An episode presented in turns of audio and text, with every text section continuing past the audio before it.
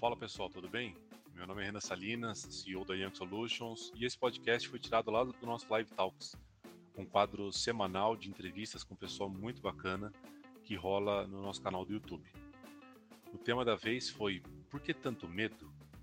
Nosso convidado foi o palestrante Edgar Miguel. Bora lá ouvir que tá muito, muito massa.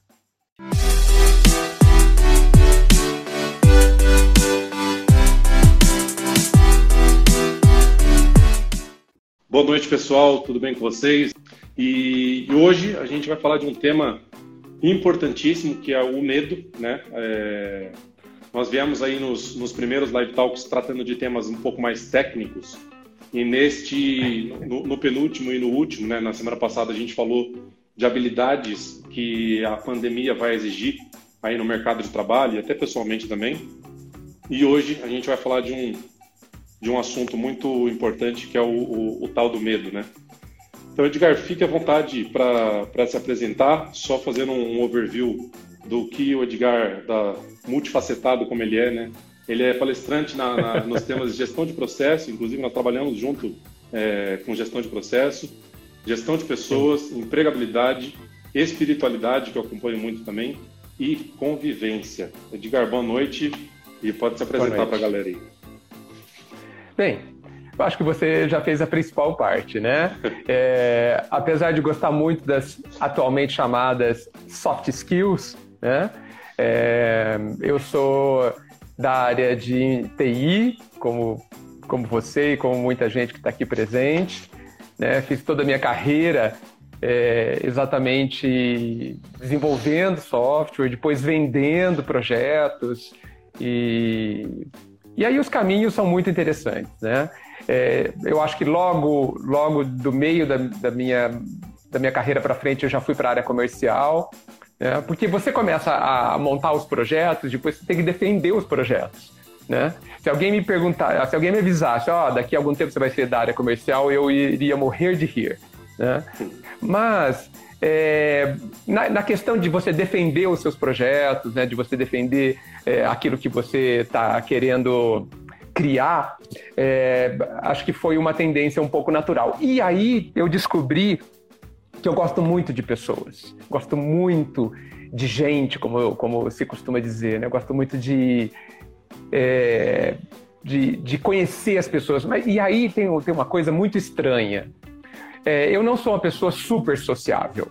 Né? Eu não, eu, eu adoro ficar em casa. Né? Eu adoro uh, o sozinho. Não que eu não goste do acompanhado, mas eu gosto muito do sozinho, de, da interiorização. Tal. Mas eu, eu gosto muito também de estar com as pessoas. Né? Me interessa a história da pessoa, me interessa é, o, o, o, que ela pensa, principalmente. Por isso que eu gosto das provocações, né? Desde que eu era professor na Unesp, eu sempre gostei muito das perguntas. A pergunta, ela, ela fala tanto, né? Quando a pessoa formula a pergunta, do jeito que ela formula a pergunta, o tipo da pergunta, o tipo de palavras que ela usa, revela muita coisa do mundo interno dessa pessoa. E isso me interessa demais, né? Me interessa demais. Então tem essa, essa coisa um pouco equilibrada, talvez, né? E aí é, já são mais de 20, quase 30 anos de profissão e é, acho que já deu, sabe? Eu acho que a questão na nossa área de, de TI está é, tá me interessando menos hoje em dia e está me interessando muito mais as questões da soft skill mesmo, a questão é, das competências humanas e por que, que elas não se desenvolvem, por que, que elas muitas vezes são bloqueadas, por que, que elas, elas chegam até algum ponto estagnam, por que, que isso me interessa bastante. E é claro que o perfil do profissional de TI ele é muito interessante porque é, nossa, a nossa profissão tem uma característica toda especial, né? Ela, ela normalmente é de estresse, né? Ela tem uma, uma dicotomia assim de que são pessoas que não querem se relacionar, mas são obrigadas, então vive aí um conflito natural, né? Muita gente faz TI para não lidar com as pessoas, né? E, se, e, é possível que se sintam enganadas depois, né, Renan? Porque elas só convivem com as pessoas, né? Nas equipes, no cliente, cliente. É, dentro das empresas, né? É, então, eu acho que se eu conseguir juntar esses mundos, é, essas experiências, eu acho que eu vou poder realmente é, agregar bastante coisa naqueles que têm dificuldades para se expandir e também para aqueles que querem é, se tornar multidisciplinares também, né? Porque eu vejo muita competência recalcada, sabe? É, é, é, incrível, não sei se você já percebeu isso, como nós, de fora, a gente percebe o potencial da pessoa e a própria pessoa não percebe. Como é incrível isso, né? Por isso que. Tá? Então, desculpa, então é isso. Eu sempre fiz. Desculpa, eu sempre fiz é, cursos na área de, de, de humanas, né? É, sempre. Nunca fiz cursos. Praticamente, olha, fiz pouquíssimos na área, na área técnica, pouquíssimos cursos na área técnica. Meu grande interesse sempre foi na área humana, porque a área, a questão técnica, ela resolve 50% dos problemas. O outro 50% são as competências humanas. Não tem jeito. Não tem jeito. Vou dar um exemplo. Eu já trabalhei com pessoas extremamente competentes, fora da curva. E eu não quero mais trabalhar com elas. Nunca mais. Né? Porque elas são inadministráveis. Né? Porque não cumprem prazo. Né? Porque estão muito focadas em si mesmas e não entendem a necessidade do cliente, seja ele quem for. Né? Então, então, essa área me interessa muito e eu estou cada vez mais caminhando para essa questão humana, né? a questão do, da área de humanas mesmo. Legal, Edgar. Só estou ajeitando um pouquinho minha câmera aqui, limpando um pouquinho também, porque o pessoal está me dando um, um retorno falando que a minha imagem, a minha imagem está um pouquinho embaçada. Estanque para mim. Está mesmo. Ela ficou repentinamente bastante embaçada. É, e ainda tá ou já melhorou? Mas, mas tava muito boa, viu? Não, ainda tá. Ela tá Tá bastante embaçada. Estava muito boa no começo. Nossa, que estranho. Deixa eu só pedir licença pro pessoal. Deixa eu tirar o celular aqui. Tá. Bem, boa noite a todos que estão aí, que eu não vi ainda, né? Estão falando, Renan, que talvez seja a sua conexão, hein? Será? Você tá no 4G internet? No, na internet mesmo. Nunca tive problema. É. Será que se eu desabilitar o Wi-Fi aqui. E pro 4G você não. Vamos ver, eu vou, desa... É, tenta no 4G. Deixa eu desabilitar aqui, vamos ver. Vamos ver como fica. Fui pro 4G, vamos ver se melhora. Vai dando retorno aí, pessoal. Vamos lá. Tá, melhorou.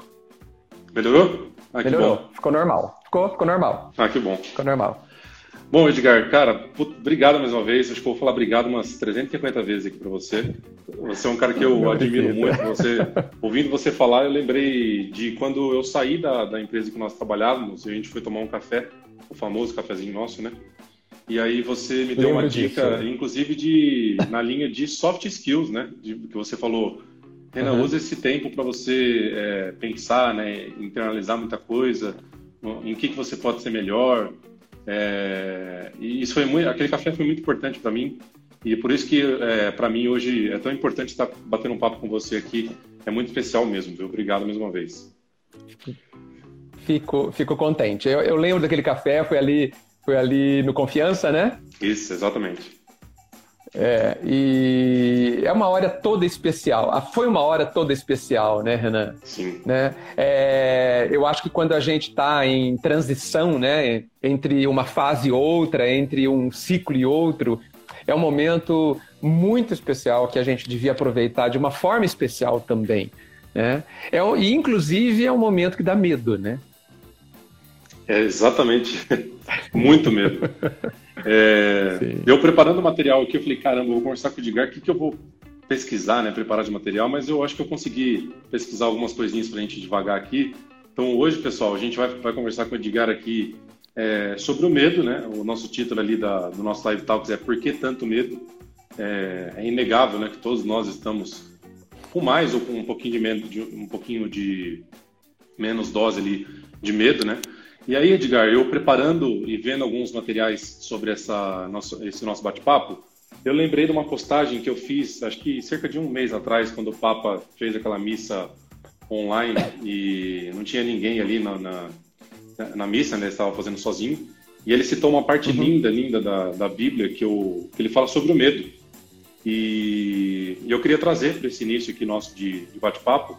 Ótimo, ótimo. É, e já também, né, já que a gente vai citar a Bíblia, citar Deus, eu queria dedicar esse Live Talks.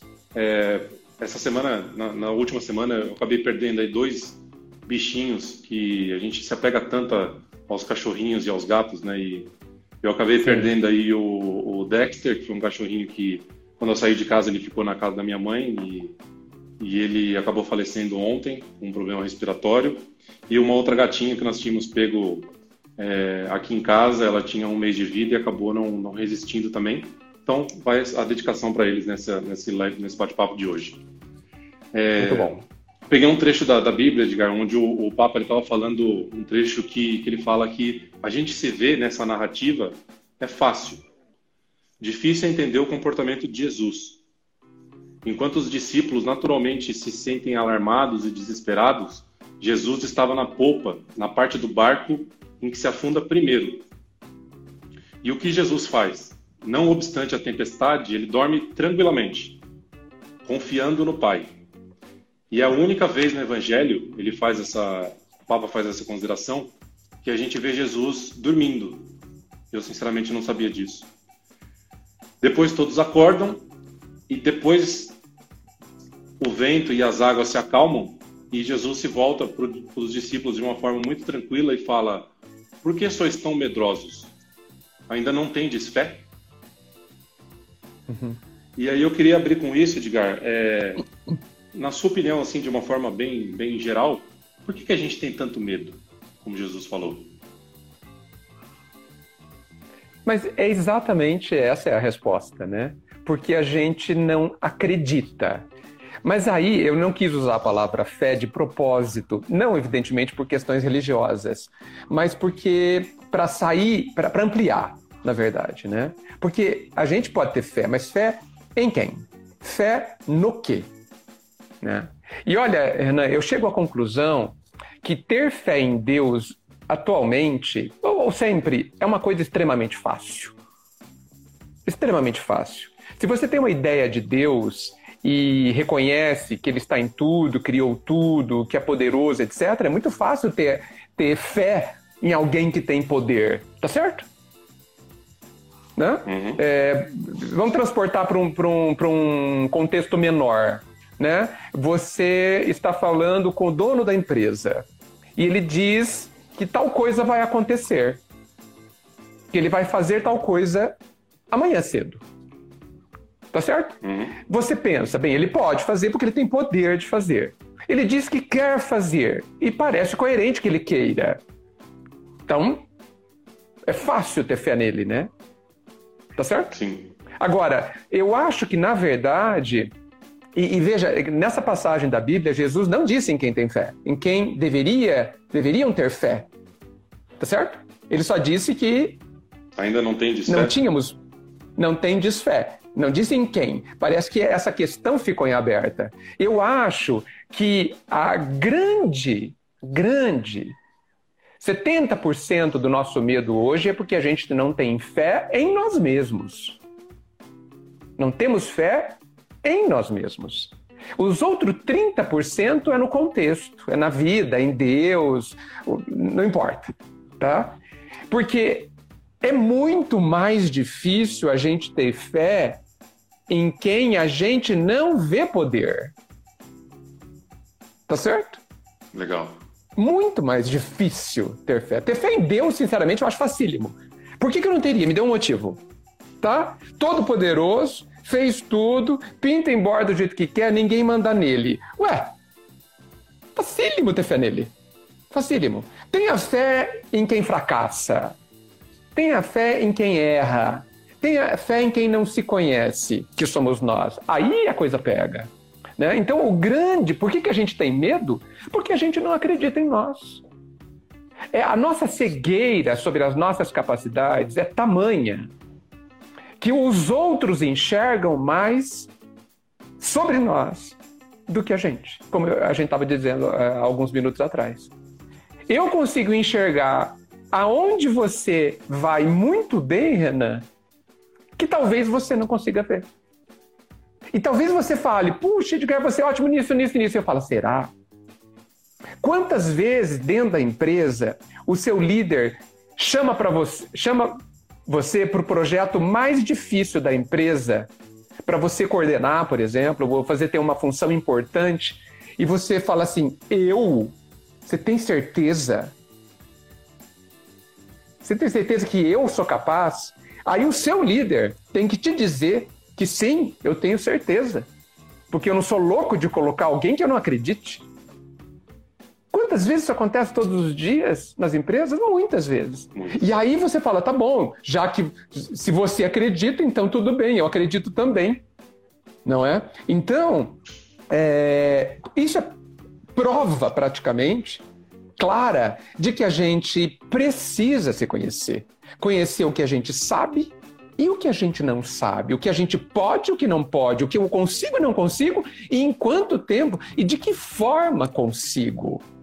Isso é muito importante. Veja, olha, olha só como isso é básico. Digamos que alguém te passe. Quantas vezes você, por exemplo, líder de uma empresa, você pergunta o prazo para um, um, alguém da sua equipe? Você pode entregar isso quando? Aí a pessoa fala assim: te entrego amanhã às nove da manhã, às quatro horas da tarde. Ele fala: te entrego amanhã meio-dia. Aí você fala, você analisa, mais experiente, fala: não, você não entrega até meio-dia. Você não vai conseguir entregar até meio-dia. Não, eu vou. Não, não vai. Por quê?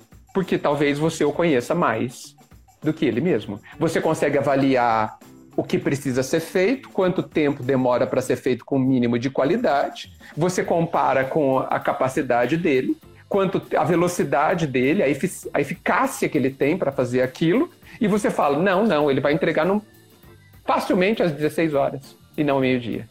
Então, o autodesconhecimento é, é causa do medo, inclusive para as questões não técnicas, que são as questões em relação ao contexto mundial que a gente está vivendo hoje. Né?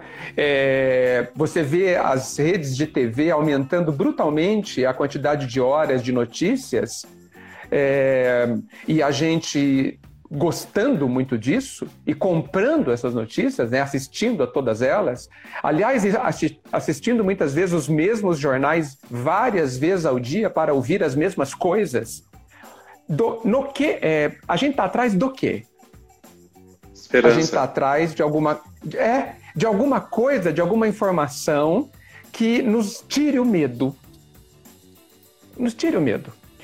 Muitas vezes, Renan e todos aqui presentes, a gente se esquece de fazer uma análise um pouco mais lógica, um pouco mais séria, para descartar as notícias que não têm sentido, né? para é, saber na, no que você tem que se focar. Né? Então, assim, a solução do medo ela, ela, é, ela é relativamente complexa, porque ela mexe com questões muito essenciais da pessoa sabe? Muito mais básicas, né? Coisas que muitas vezes estão não estão muito claras para ela por que existe. Tá? É claro que quando você fez essa pergunta para mim, você não está se referindo àquele medo legal, aquele medo biológico, né? aquele medo bom, que, né, que nos tira de algumas armadilhas, né, que evita que a gente faça determinadas bobagens. Né? A gente não está falando desse medo. Né? A gente está falando daquele medo que nos paralisa, né? aquele medo exagerado, aquele medo que fica irracional, né? aquele medo que impede que a gente caminhe. Tá certo? Exato. Então, assim, entendo que de forma macro, e a gente pode se aprofundar, o grande problema é a gente saber tão pouco da gente. E fazendo analogia com você falando, eu lembrei da quantidade de feedbacks que eu já dei, é, que no final do feedback eu falava, confie mais em você, eu, eu confio mais em você do que você mesmo. Se eu sou, se eu sou seu líder e estou falando que você vai conseguir, que eu estou te colocando nessa essa responsabilidade, é porque você vai conseguir. Não questione isso. É... Então. E aí a pessoa vai lá e faz, né? E ela faz. É. E aí eu vou fazer uma pergunta para você. Eu vou colocar uma pergunta para todos, Renan. Então, olha só o exemplo que você deu. Você disse para a pessoa, passou um trabalho para ela, disse para ela que ela podia fazer, ela não acreditou, mas ela acreditou em você. Ela acreditou nos seus olhos, no que você estava vendo. E foi lá e fez, né? E conseguiu, certo? Sim. Tá, a pergunta que eu faço para todos nós é a seguinte: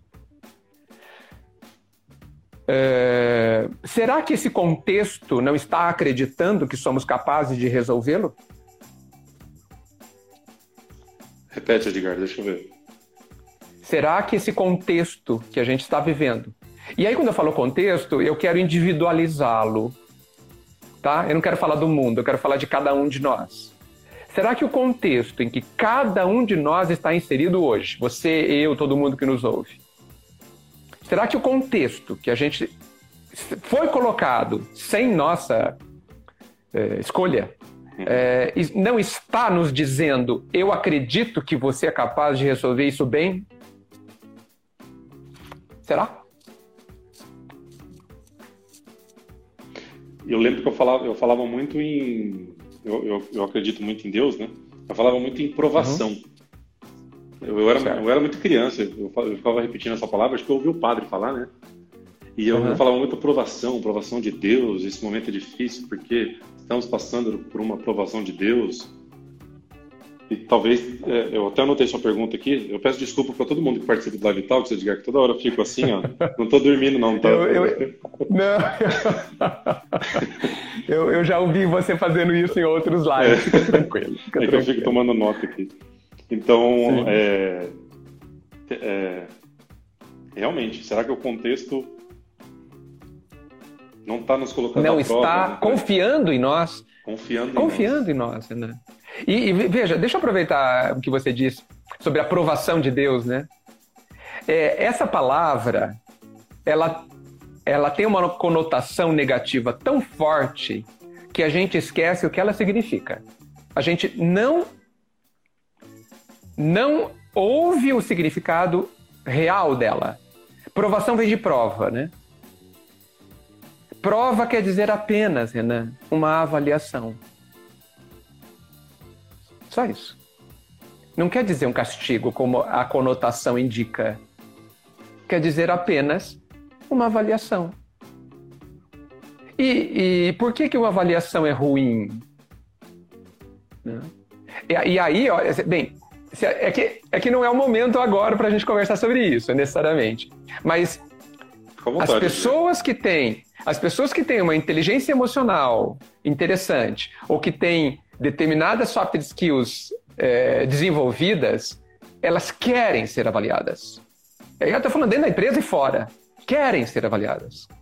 Por quê? Porque elas querem saber em que nível estão, em que nível est elas estão. Para quê? Para melhorar. Ou para dosar então, como é que assim, elas estão desde a última avaliação, né? Ou seja, a mensagem, e a velocidade a mensagem, de crescimento. A mensagem que a prova deixa é que vai existir uma próxima, né? Sim, e veja, é, a prova. Eu, eu prefiro usar a palavra avaliação para fugir da conotação negativa, negativa rançosa, é, que, que é bastante religiosa, né? bastante religiosa, mas que é, a gente precisa usar. Quando a gente fala, puxa, estou passando por uma, um momento de prova na minha vida. Não, você está passando por um momento de avaliação da sua vida. Né? Então, eu gosto de pensar que esse é um momento de pura avaliação. Né? E nesse ponto, e aí eu vou fazer gancho saindo e entrando da empresa.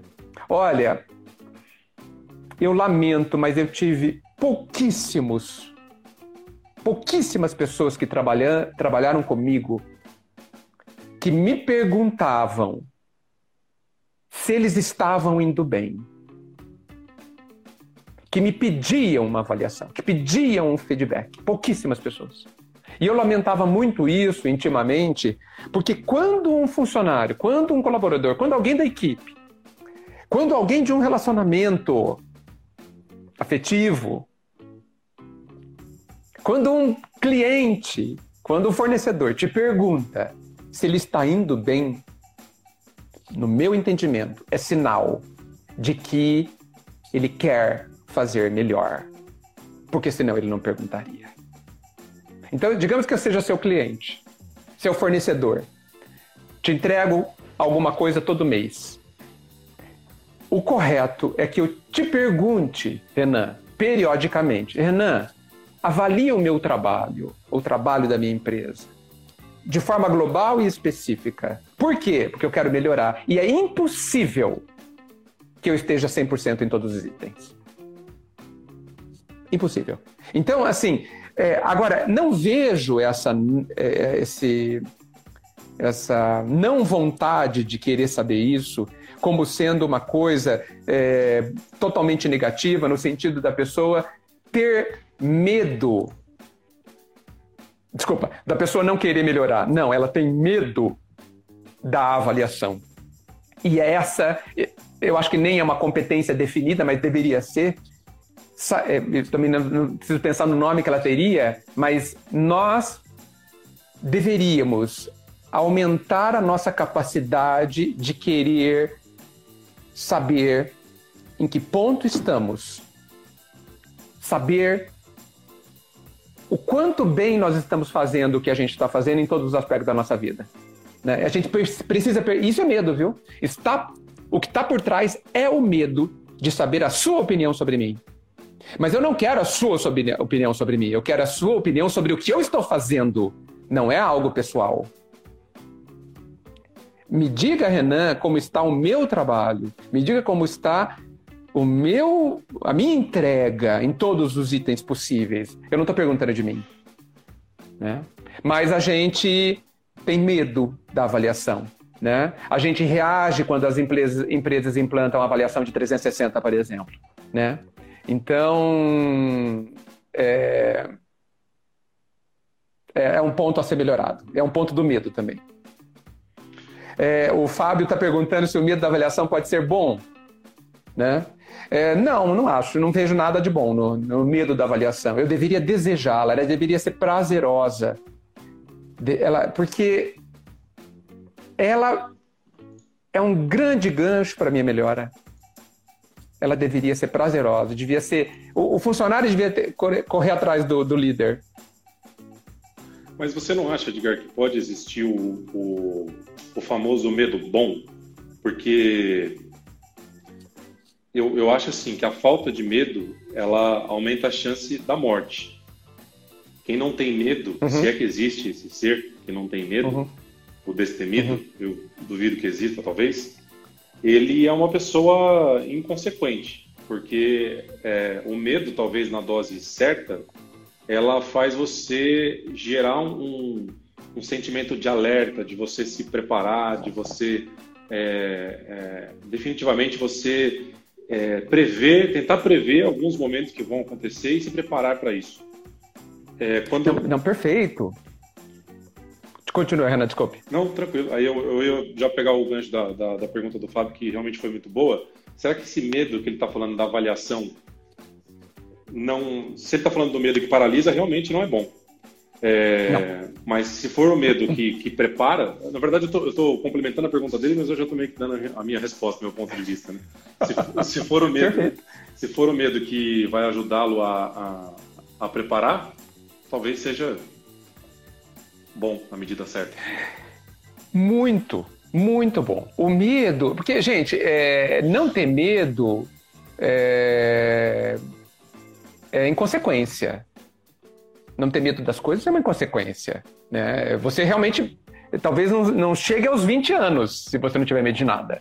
Né? Nós precisamos ter cuidados, né? Tá? Então, por isso que é, é aquele medo biológico, aquele medo básico que todo mundo tem, né? É... O grande problema, que eu acho que é o foco do, do, nosso papo hoje, é o medo ruim, é o medo negativo, é o medo que paralisa, é o medo irracional, é o medo obsessivo, é o medo que não me deixa, é o pânico, que não me deixa sair do lugar. Né? É... A princípio, eh, Renan, eu acho que a gente não deveria classificar nenhum tipo de sentimento como sentimento negativo ou ruim a princípio. Né? Eu acho que tudo que está dentro do ser humano é útil, ele tem uma utilidade, ele não está ali à toa. Né? Então, o problema é, são os extremos que a gente, que a gente faz, se, ou coloca ou se coloca. Né? Já foi dito que veneno é tudo aquilo que é em excesso.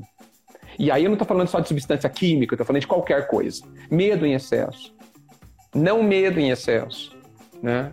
É, coragem em excesso vira outra coisa, né? deixa de ser coragem. Né? É, então, o, o, problema são os excessos. Então, quando a gente fala do medo negativo, a gente está falando do medo excessivo, que paralisa completamente. Mas, é, a gente precisa ter mais consciência, no meu entendimento, é, de que nós somos capazes de, de enfrentar os nossos sentimentos. A, a, gente, no meu entendimento, a gente precisa separar. Eu sou eu, o meu sentimento é outra coisa, o meu pensamento é outra coisa. Eu não sou o meu sentimento. Eu não sou o meu pensamento. Essas duas coisas, vamos chamar de coisas, são expressões de mim, eles saem de mim, são produzidos por mim. E são produzidos por mim, não sou eu. Se não sou eu, posso mandar neles. Posso controlá-los. Tá certo? Uhum. Então, é, nós temos é, falhado bastante na questão de do enfrentamento àquelas coisas que, por se tornarem, terem se tornado exageradas, excessivas dentro de nós, começam a nos prejudicar. Nós temos deixado, tanto que falam, é, dizem por aí que o ser humano é um ser racional. Eu discordo. Nós somos seres emocionais. Racionais nós vamos ser um dia. Nós temos capacidade de sermos medos, de, de sermos seres racionais, mas não somos. Não somos. Né? Não somos. Né? Isso é básico. Por exemplo, é, não dá para falar que é um, é um comportamento racional andar a 220 km por hora na Castelo. Pior ainda na Rondon. Tá certo? Não é um comportamento racional. Só, alguém só faz isso emocionalmente. A gente usa a razão para justificar, só isso. Mas que não é um comportamento racional, não é. Então, aonde está o uso da nossa capacidade para fazer frente ao medo? Porque mesmo o medo é, enorme, Renan, ele pode ser enfrentado. Ele deve ser enfrentado. Né? Tava no meu no meu planejamento aqui da gente falar justamente qual é a ligação entre a, o medo e a coragem. Eu acho que eles estão intimamente ligados, né? Porque para você, é, não, não, entrando no mérito aqui, né, de se Jesus Cristo teve medo ou não de ser crucificado, talvez tenha tido pelo menos um pouco ali, apesar de toda a fé, mas uhum. foi preciso coragem para e é preciso coragem para a gente passar pelo medo, que foi o que você falou agora, porque o, o, o autoconhecimento e o processo de, de, avaliação, que foi que a gente estava falando agora, que talvez seja tudo isso que a gente tem passado, ele nos serve uhum. justamente para a gente criar mais mecanismos ou aumentar a nossa capacidade de coragem para poder enfrentar situações de medo que a gente vai, vai existir, que, que irão existir. Sim. De, vou, te, vou te dar um exemplo dessa questão de medo e coragem. Vamos imaginar que o medo é uma fronteira. É uma cerca, um muro. Ela delimita.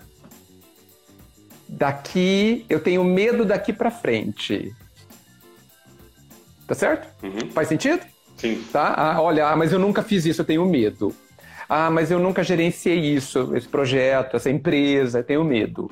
Né? É, por qualquer motivo. Ah, eu fiz, falhei. Então, esse muro se consolidou. A coragem é você pular o muro. Ou pegar o muro e afastá-lo mais para longe. Só que a coragem, ela não pode ser imprevidente, ela não pode ser infantil. Esse é, né? Porque senão a gente se estrepa, né? É... Nós somos pessoas inteligentes. Você quer fazer uma coisa que você nunca fez? Se prepare.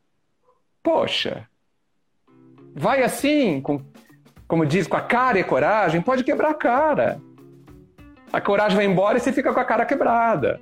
Né? Então, assim, por que, que a gente não usa as outras ferramentas que a gente já tem desenvolvidas? O que a gente aprendeu na vida? Poxa, né? Então, é, assim, pensa no plano A, plano B, plano C. Pô, não, tenha, leva duas ferramentas na manga. Poxa, calcule o é, risco. É, né? Faz uma Faz uma análise SWOT rápida, que seja. É, analisa, puxa, o que, que pode dar errado em 10 minutos, assim, rápido né? Ah, eu posso precisar disso, disso, aquilo, vou levar, pode acontecer isso e isso, sei. Agora, e assim, é, sem critério, me parece infantil. Então, aí eu não sei, deve ter algum outro nome, eu não chamaria de coragem. Chamaria. Inconsequência, talvez. Né? Inconsequente, obrigado. Perfeito, a pessoa não, inconsequente, né? É, é claro que quando ela está sozinha, tudo bem. Agora, muitas vezes tem as consequências não são só para ela, não é? Então aí, aí eu não, eu não chamo de coragem, entendeu? Eu chamo realmente, você colocou muito bem, de inconsequente. Então, é, e veja, os medos que são essas fronteiras, que são essas muralhas, é, eles eles estão aí para serem mudados de lugar, Renan. Poxa, senão ninguém evolui, ninguém é, ganha experiência, né? Eu acho que é, boa parte das grandes con conquistas que todo mundo fez e faz é porque pulou o muro. Quando você abriu a Yankee, você pulou o muro. Indiscutivelmente. E foi tá e é um erro. É, o, o o cálculo do risco, né? Que eu acho que é bem isso que você está falando, né? Eu acho que eu, eu, apesar do medo, e eu tinha um medo gigantesco ali na época, você viu, né? Cara, cara Edgar, o que, uhum. que eu uhum. faço? Vou, não vou, tal. O medo, ele vai existir, ele sempre vai existir, porque as situações, elas serão novas, então os medos, eles serão novos. Mas é preciso ousadia para pular o um muro, para criar empresa, claro. para mudar de emprego, para, é, enfim, para gerar uma família, para ter um filho, para cuidar de um filho. É preciso ousadia, é preciso planejamento, que nada mais é do que o risco calculado. O risco calculado ele vai ajudar exatamente do jeito que você falou. É, se eu pular o muro às seis da tarde, pode ser que o muro não esteja tão quente e aí eu não vou escorregar do muro. Então eu não vou pular meio-dia. Então eu já estou calculando um pouco do risco. É, não vou pular em época de chuva, porque senão eu vou escorregar.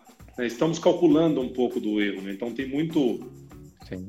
Tem muito disso também, né? Eu vi uma frase do padre, o padre Fábio de Mello, que ele falou que o medo começa quando a gente percebe que a gente é limitado. E nós somos. Eu olho para o muro. É um fato. Eu olho para o muro e falo, cara, eu não consigo pular esse muro. Eu sou limitado no sentido de não vou conseguir escalar. Uhum. Gera-se o medo e que gera-se, na medida certa, a coragem ou a ousadia para criar mecanismos e situações para pular o muro. Mais ou menos isso, né, Edgar? É mais ou menos isso, mas eu vou colocar uma pequena, pequena questão aí. Olha, você olha para o muro e fala, puxa, esse muro é alto, hein? Hum, 5 metros de altura. É... Mas eu vou pular. Eu vou, eu vou pular. Então, existe uma questão aí. É... Talvez eu não tenha medo de fazer isso. Eu apenas constato que ele é muito alto. Talvez eu não tenha medo. Tá certo? Uhum. É... O medo, é, ele tem a ver também com algumas questões emocio... É, totalmente emocionais, né? É, acho que foi o Biroli que comentou há pouco aqui, é, que, que, existe o um medo de errar, né? E ele está muitas vezes por trás das grandes paralisações, né? Muitas vezes não damos o passo só, só e exclusivamente só, porque a gente tem medo do que vão pensar quando a gente errar e se errarmos, do que eu vou ver quando eu errar, com a constatação da minha limitação. Porque muitas vezes nós não temos medo de pular o muro, nós temos medo de verificar que a gente não foi capaz. Eu conheço pessoas, Renan, que na empresa, por exemplo, tinham que fazer um curso, da, uma prova da Microsoft. Ok? Uma prova de Java. Ok? Pessoas muito boas em Java. E não fizeram a prova. A minha explicação é o medo delas não passarem. O que que elas vão pensar sobre elas se elas que são vistas como tão boas em Java, e são boas mesmo, o que, que elas vão pensar sobre elas mesmas se elas não passarem? O que, que as pessoas vão pensar sobre elas se elas não passarem? Não fizeram, não subiram no muro, Renan. Capacidade não faltava. Acho que nem precisava estudar. Mas tinha que passar. E você sabe que depende da prova, você precisa de outras competências, né? Você precisa, inclusive, de, de uma, da, da, calma, tá certo? Gestão do da tempo. serenidade, gestão do tempo, outras competências. Não é só o Java, não é só o conteúdo em si, não é? Então, é, muitas vezes, gente, a gente não sabe nem do que a gente está com medo. Tal o nosso desconhecimento sobre a gente mesmo. Nem Sei, eu tô com medo. Se você perguntar por que, a pessoa não sabe. Isso é muito grave, que eu não consigo nem, nem me curar, né? Porque eu não sei qual é a doença. Eu não consigo nem tratar a questão. Vou contar uma história. Teve um momento da minha vida que eu estava. Eu tinha que fazer uma coisa, uma determinada. Eu tinha que viver determinada. Eu tinha que fazer, um, tomar uma ação e, e essa ação ia, ia. Eu ia ter que é, participar de um momento com algumas pessoas. E eu estava com medo desse momento. E isso estava fazendo com que eu demorasse a tomar essa atitude. E aí uma pessoa, uma psicóloga, me fez a seguinte mágica pergunta. Uma pergunta libertadora. Por isso que eu quero colocar aqui. A pergunta foi: se se você fizer o que você precisa fazer, o que pior pode te acontecer? Você já me falou isso. Uhum. O que pior pode te acontecer? Aí eu falei o que eu achava que era o pior que podia me acontecer. E ela repetiu a pergunta. E o que, que pior pode te acontecer se acontecer isso?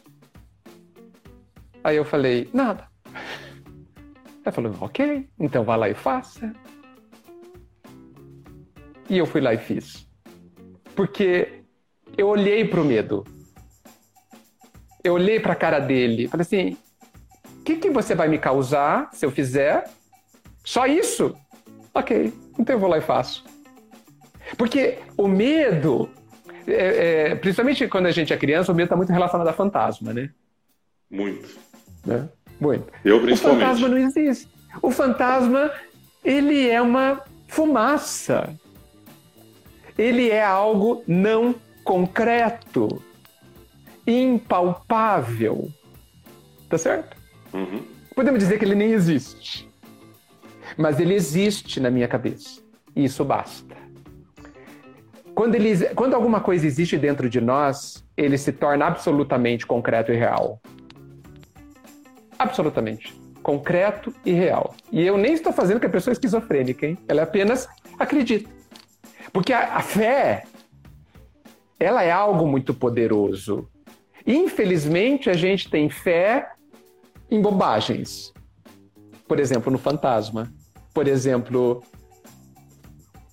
em não querer viver uma determinada situação que pode ser terrível. Mas quando você analisa o que, que é esse terrível, você vê, mas é só isso? Ah, isso, isso tudo bem. Ok, vai lá e faz. Né? Então, assim, você percebe que tem a ver com não, não saber o que está acontecendo dentro de você. Por isso que eu, eu, eu, eu receito isso. Olhe para o seu medo. Dê nome a ele. Olhe nos olhos. E ele vai se dissolver no meio do ar. vai se dissolver. Né? Mas assim, ele precisa ter, ele precisa, se, ele precisa ser mais objetivo, ele precisa ter um nome. Ah, não, eu tenho medo disso.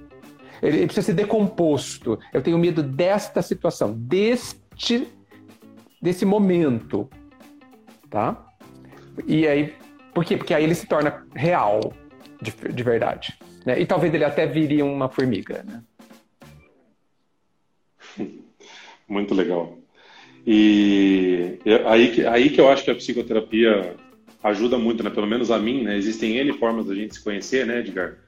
Mas eu Sim. sou, eu faço terapia praticamente toda semana e é muito, muito importante isso que você está falando, porque quando eu olho para o muro, a terapia vai me ajudar a perceber que eu não, eu não tenho medo de pular o muro, eu tenho medo de altura. E é o medo da altura, eu vou buscar as origens do porquê que eu tenho medo de altura para me ajudar a criar coragem de pular o muro. Então, quando, quando você Perfeito. fala olhar para o medo, tem muito do processo de desconstruir, né? de destrinchar essa, essa pedrinha do medo e aí ter uma, uma, ajuda de alguém né, que estudou anos para isso. É, uhum. é, muito importante. É eu, eu, julgo muito importante, é, é muito é. bom. É muito importante. Porque, veja, seja qual for o processo que você tenha para se autoconhecer, e a psicoterapia é uma delas, né? É, você está em busca de alguma coisa extremamente importante. Porque convenhamos, né, gente? Nós somos a ferramenta da nossa vida, né? Nós somos tudo que a gente tem, tá certo?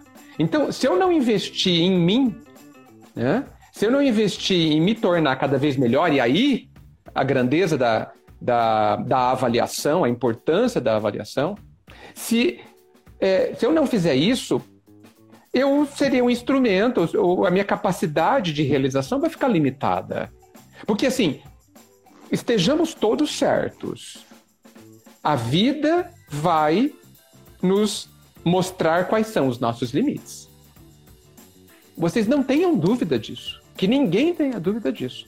Dentro da família, dentro da empresa, em qualquer âmbito, nós vamos trombar com os nossos limites. A vida vai nos mostrar. Não tenhamos dúvida. E, e olha, existe limites. A gente pode considerar que nós estamos dentro de uma esfera e essa esfera são os nossos limites. Existe limite em cima, embaixo, do lado esquerdo, todo, por todo lado que você olhar. Né? E eu acho que a, as experiências da vida elas vão é, nos mostrando essa, é, essas múltiplas facetas desses limites. Né? Por exemplo, agora, numa situação onde a gente está mais dentro de casa ou mais convivendo com um, um círculo restrito de pessoas, muitas vezes a própria família, são outros medos que, que estão em cena. Imagina as pessoas que usavam o trabalho para fugir da família. Encrencadas. Encrencadas.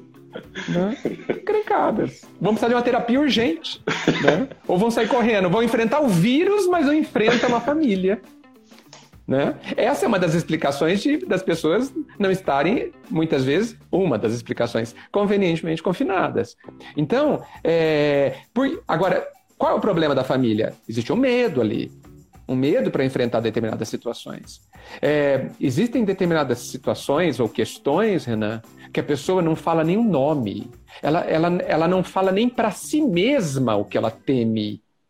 Porque se ela falar, se aparecer o que ela teme na cabeça dela, ela vai ter que tomar uma providência. Entende? Ela vai ter que ela falar assim: puxa, eu sou nada mesmo, não enfrento nem isso. Então ela nem fala, nem pensa no assunto.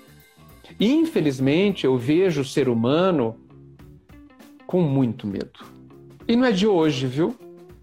Sempre. Sempre.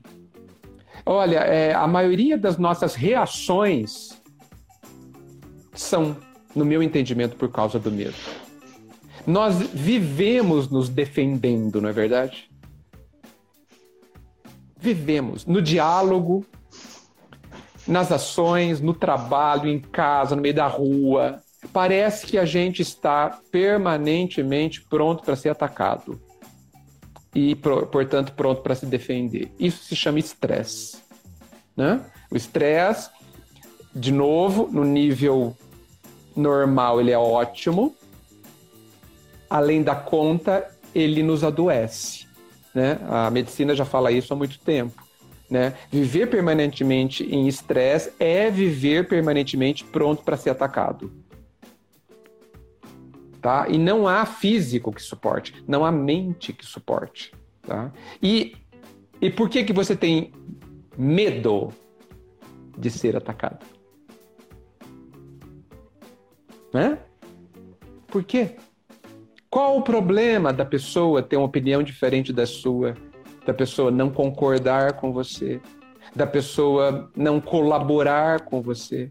Depende do nível da empresa, esse é um problema que você mesmo resolve. Senão, você tem que tomar outras providências. Mas assim, veja, não importa o desafio, basta que você não tenha medo. E você vai ter a condição, a, a condição básica, a primordial, a primeira condição para resolver. Porque se você tiver medo, você só vai atacar, vai afastar, longe de mim. Eu não quero mais conversar com aquela pessoa porque não dá. Por que, que não dá? Que medo você tem do diferente, do contraponto, do, do, do, do, que não é igual a você? Né? A gente fala da, do preconceito, né? da discriminação, mas a gente muitas vezes faz isso o tempo todo. Você dá uma ideia e eu não gosto dela, e aí eu rejeito. Pode ser que eu tenha medo da sua ideia. Estou imaginando então, o, o, Perdão. Pode falar. Não, eu ia falar, eu fico imaginando se o LinkedIn fosse, quando aparece o nome da pessoa, e aparece embaixo o que ela é, né? E normalmente, hoje em uhum. dia, as pessoas colocam especialista em Java, .NET da vida, se fosse as, as soft skills verdadeiras ali, a pessoa iria, iria colocar especialista em se defender. 100% do LinkedIn. 100% do LinkedIn. Né? Porque a gente está sempre pronto para isso. Infelizmente, isso é um medo, eu chamo de medo básico, sabe? Ele, ele tem sérios problemas, traz sérios problemas. Primeiro, ele, ninguém nem o detecta. Rara, raras são as pessoas que sabem que ele está lá. Porque isso já virou uma maneira normal de se viver. Normal de se viver. Né? No trânsito, nas filas, em qualquer lugar, alguém vai me atacar. Certeza. Você não pensa, isso é automático. Olha só a loucura. E como isso é, é grave, porque assim. Sabe, Sabe a leveza das crianças, né? Elas andam admirando a paisagem, sem medo de nada. A gente precisa disso de novo. Sem a, sem a, a, a ignorância, né? sem a falta de experiência das crianças, é claro. Né? Mas a gente precisa. É, a gente precisa perder o medo Perder o medo. O medo é. O medo. O medo é, é, impede que a gente se expanda, impede que a gente seja feliz, impede que a gente se realize. Impede, é, é, é assim, eu vejo notícias, uma, uma senhora de 70 anos pulando de paraquedas. Eu vibro. Eu vibro. É, Ela venceu legal. 200 medos. Sim. 200 medos. E o maior talvez estivesse dentro dela. Aquela coisa, não, mas eu, eu não tenho mais idade para isso. Isso é medo, medo de que vão ouvir, de que vai falar, né? bobagem. Fantástico isso. Agora, ela pulou de paraquedas. Ela foi inconsequente? Não. Ela foi ao médico, ela fez treinamento, ela foi acompanhada. É isso. E, e se não deu certo, faz de novo. Aí que os outros vão pensar, problema deles que, que me importa? E se for a primeira Mas... vez, né, Edgar, ela venceu 70 anos de medo. 70 anos de medo. Olha só. Olha, que grandeza isso. Então, assim, o medo é um inimigo mortal.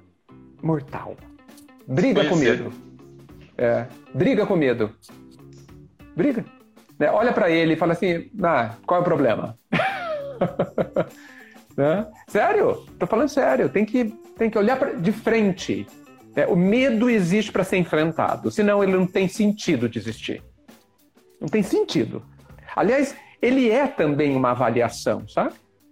Ele está ali para te dizer: ó, oh, você chegou no seu limite. E agora o que você vai fazer?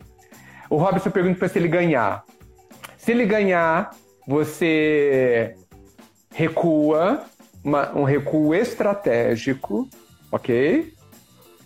É, analisa por que, que ele ganhou, analisa por que, que você não estava convictamente forte em relação a ele, que te limita, se fortaleça e enfrente-o de novo.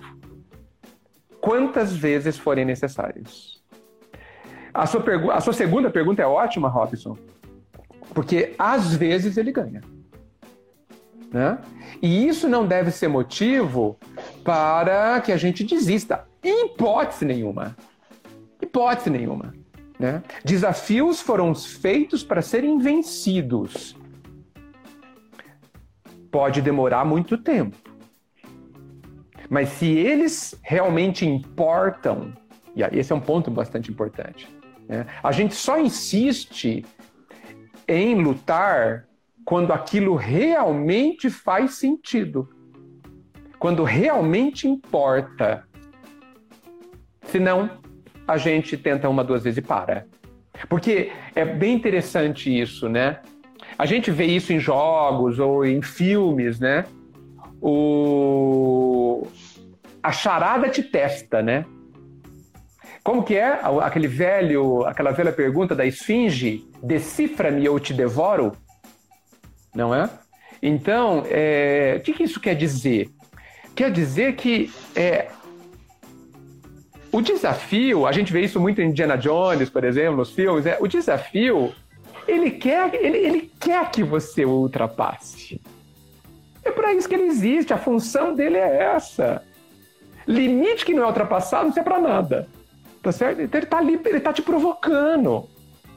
Tá te provocando. E ele quer que você descubra coisas que você não conhece em você. Né? Quantas vezes o, o você, no meio do desafio, você faz uma coisa que você não imagina. Vou, vou dar um exemplo. Muitos anos, puxa, olha, foi mais ou menos em 2005. Eu estava implantando uma loja virtual logo depois do 11 de setembro, numa época que não havia loja virtual pronta. Desenvolvia-se do zero. E eu estava fazendo isso no, no importante cliente, grande, de expressão nacional, e ele estava lá lançando a sua loja virtual.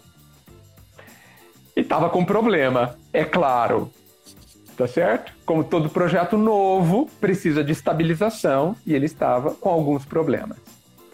O cliente tinha me ligado duas vezes e, evidentemente, eu atendi todas as vezes. Na segunda vez, achei que a coisa estava resolvida, voltei à minha atividade normal. Duas horas depois, o cliente me liga de novo. Antes de atender, eu perguntei para o coordenador do projeto: tá estamos tendo algum problema? Sim, estamos. Qual? X. Eu não sabia o que falar para o meu cliente. Não sabia, Renan. Todas as desculpas e todas as, as explicações já tinham sido gastas nos dois telefonemas anteriores.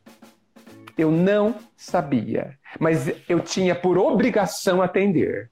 Eu não podia fugir. Aí vem o medo, o limite de novo, e falar: diga que eu não estou, diga que eu estou no outro lugar. Eu não podia. Era uma questão de honra. Né? Até porque, e aí vem uma habilidade pessoal, eu sei, sei que o cliente ele quer mais atenção muitas vezes do que solução. Se você não tem uma solução, dê a atenção. E você vai ter resolvido boa parte do problema dele. Porque se ele souber que você está preocupado com o problema dele, ele vai ficar tranquilo. Tanto que algumas pessoas que estão aqui, acho que o, o Birolli ou o Rodrigues, Rodrigo. É, eles já me ouviram falar o seguinte: você está preocupado? Tá, ótimo, então eu estou tranquilo. Porque se a pessoa responsável por aquela parte do projeto não está preocupada, eu vou ficar preocupado. tá certo? Então, bem, eu atendi o telefone, voltando à questão, desculpe o parênteses atendi o telefone, sem saber o que dizer. Sem saber o que dizer. E desligou. E no meio. Não, eu. né? E no meio do, da fala, a hora que eu ouvi o que ele disse, e eu já sabia, né? Apareceu uma, uma resposta maravilhosa. Não sei da onde. E essa resposta apazigou o problema.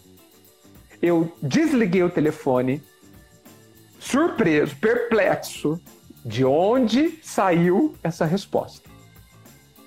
Eu não sei. Então, eu enfrentei o medo porque eu atendi o telefone. Eu ia apanhar do cliente. Um pouquinho, e eu apanhei um pouco. Com razão. Mas alguma coisa aconteceu, ou seja, eu acessei alguma habilidade minha que eu não sabia que existia. No calor da experiência, alguma coisa se criou. E só se criaria no calor da experiência. E só consegui porque fiz, porque tentei, porque estava preocupado, enfim. Se eu não tivesse vivido aquilo, se eu tivesse fugido por medo, aquela questão, que eu não sei nem o nome, que eu desenvolvi ali na hora, não teria sido desenvolvida, eu teria perdido. Porque quando você enfrenta o medo, ele se afasta. E às vezes, naquele âmbito, depende do que você fez, ele se afasta tanto que você nunca mais o enxerga. Ou vai demorar muitos anos para você, naquele aspecto, chegar no seu limite de novo.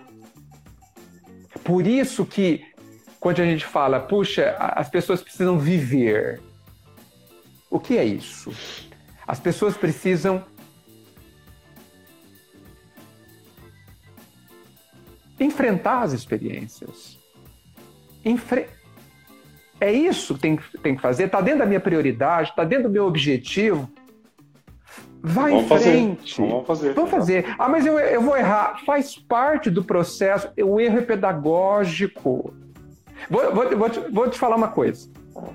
Às vezes a gente paga milhares de reais para um curso, não é? Existem experiências que não custam nada, que ensinam muito mais. Basta que você não tenha medo. Sai de graça de graça. E aquele curso que custa 5, 10 mil reais, às vezes não vai te dar experiência alguma. Só teoria.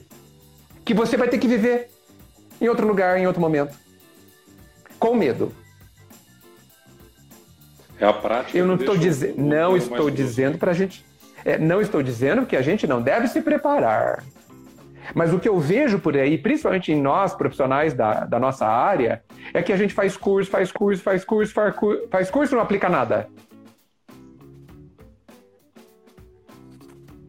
Nós vivemos clientes passivos de uma indústria de cursos e de treinamento. Ah, vamos num evento tal. Para quê? Você já aplicou o do último? Não. Então por que você vai no próximo? Não entendo. Acho que é a prática que deixa o couro mais grosso, né, Edgar? Mas não tenha dúvida. Veja, não, não estou desmerecendo a teoria, é importantíssima. Claro. Importantíssima. Tá? Mas você tem que usá-la. E onde você vai usá-la? Poxa. Poxa. Terá experiência, então agora você vai ter que ir lá e fazer. Aprendeu a fazer gestão de equipe? Então faça a gestão de equipe. Aprender a fazer gestão de projeto? Então gira um projeto. Ué. Pratica o TBC, tira a bunda da cadeira. Exatamente. Né? Ah, eu vou falhar. Vai. E não há problema nenhum em falhar. Se você aprender com ela. É um curso gratuito, inclusive. Gratuito. Né? Fazendo, fazendo analogia com a falha, Edgar, é, e com a, com a nossa fase acadêmica, Uhum. É, a gente está falando aqui muito de falhar, né, do, do medo. É, fui reprovado naquela. Nessa, a gente está falando aqui que isso tudo que a gente está vivendo é uma, é uma experiência, né? Qual, qual, foi a palavra que você usou? Perdão, fugiu aqui. É, Viver, não foi? Não, é, essa história da pandemia toda, ela é uma. Cadê? Bom, enfim, é como se fosse uma, uma experiência que a gente está vivendo, né? E aí as pessoas estão perguntando no chat, e se, e se falhar? É, a falha não é basicamente, de novo, fazendo analogia lá com, com a vida acadêmica, tudo bem se eu for mal numa prova. O importante é que vai existir uma outra e que eu preciso me preparar para a próxima. Claro, senão você perdeu tudo. Sim. Não é? Eu errei na prova. Onde? Ah, a quinta, a nona e a décima. Ah, tá bom. Vou estudar. Esses são esses os pontos. Por isso a necessidade do feedback. Por isso que o que me interessa é você me dizer o que eu não fiz bem. Porque possivelmente o que eu fiz bem eu já sei. O que eu não fiz bem interessa demais. Ninguém melhora só com elogios. Aliás, só elogios acomoda. Sim. Só elogios são perigosíssimos. Perigosíssimos. Até porque nem sempre eles são verdadeiros, não é? Então, porque é impossível, né? Não existe pessoa que não possa melhorar. Não existe essa pessoa. A gente não estaria aqui possivelmente.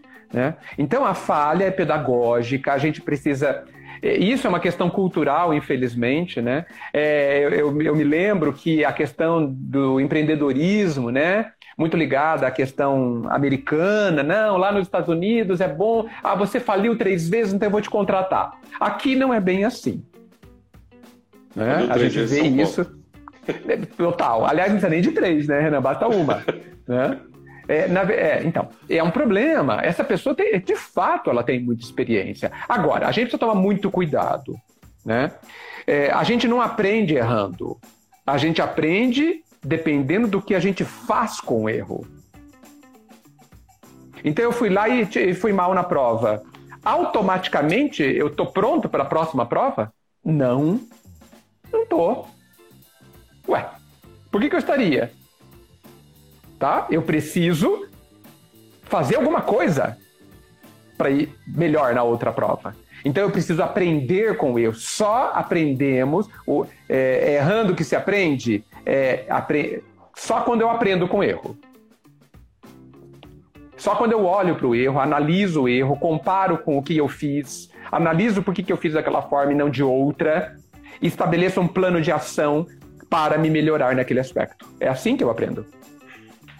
Se não. Então, a pessoa errou muito, mas ela aprendeu. Esse é um grande ponto. Tá? Então, aí ah, eu fali três vezes. Tá bom, mas aprendeu? Ah, não, fali mais. tá certo? Senão você vai falir a quarta vez, comigo, inclusive. Não me interessa. Né? Então, é, a gente. Por isso que a vida tem fases, né? Por isso que é, a, a, a, os momentos de transição são muito importantes, não é? é eu preciso. Ah, eu estou fechando um ciclo, sair de uma empresa, qualquer coisa. Estou fechando um ciclo, analisa o ciclo. O que, que eu aprendi? O que, que eu preciso melhorar? Sem medo, gente. Porque assim, eu posso talvez arriscar dizer, Renan e todos, que, apesar da gente ter dito aqui que a solução do medo é o, é o autoconhecer-se, apesar da gente estudar em inteligência emocional de que é preciso se autoconhecer, é, o maior, um dos maiores medos que a gente tem é se autoconhecer. Então a gente vive um deadlock. É, nem todo mundo sabe o que é isso, né? Um, né, vive uma situação. Como que eu explico isso, Ana? É, é paradoxal, talvez, né? É, eu tô sem saída. Tá certo? É, eu tenho medo, mas eu preciso me conhecer, mas eu tenho medo de me autoconhecer. Travei. Não tem saída. É um círculo fechado, sem saída. Né? A gente precisa quebrar o medo do autoconhecer. É, alguém inventou que existe um monstro dentro de cada um de nós e eu não quero ver. Isso é uma mentira. Uma mentira. Não tem nenhum monstro dentro de cada pessoa. Isso é mais um fantasma. E esse fantasma é poderoso, hein? Porque a gente dá força, a gente acredita nele, por isso que ele é poderoso. Né? A fé. Fomenta, né? Fomenta, né? Você dá combustível, né? Por isso tem que brigar com medo. Né? Então, é assim, ah, mas é, é igual entrar numa floresta escura? Talvez. Leva uma lanterna. Não Pede é? ajuda. E, enfrenta o medo, sem dúvida. Enfrenta o medo. É uma mentira que nós vamos encontrar, encontrar um monstro que vai nos devorar. E esse monstro está dentro de nós. É uma mentira. A gente precisa combater essa mentira. Sim, falaram que é a Tostines, né? Não, exato. A gente vai quebrar esse Tostines, né? Nós precisamos quebrar o medo de olhar para dentro. E eu acho que nós vamos descobrir coisas bem legais. Já estamos descobrindo, né, Ricardo? Já estamos descobrindo, com certeza. Eu, pelo menos, estou. Sei lá o que, que eu tô, me conhecendo demais. Mas olha, quando você, quando você opta por fazer uma terapia, você venceu o medo dessa, desse caminho, né, Renan? Então é muito Sim. interessante, muito interessante. Né? Quando você separa um tempo para refletir sobre si mesmo, o que você fez, né? você está realmente enfrentando o seu medo. E isso é muito necessário. Isso é, é combustível para uma vida mais feliz e para um profissional melhor também. Sim. Né? É...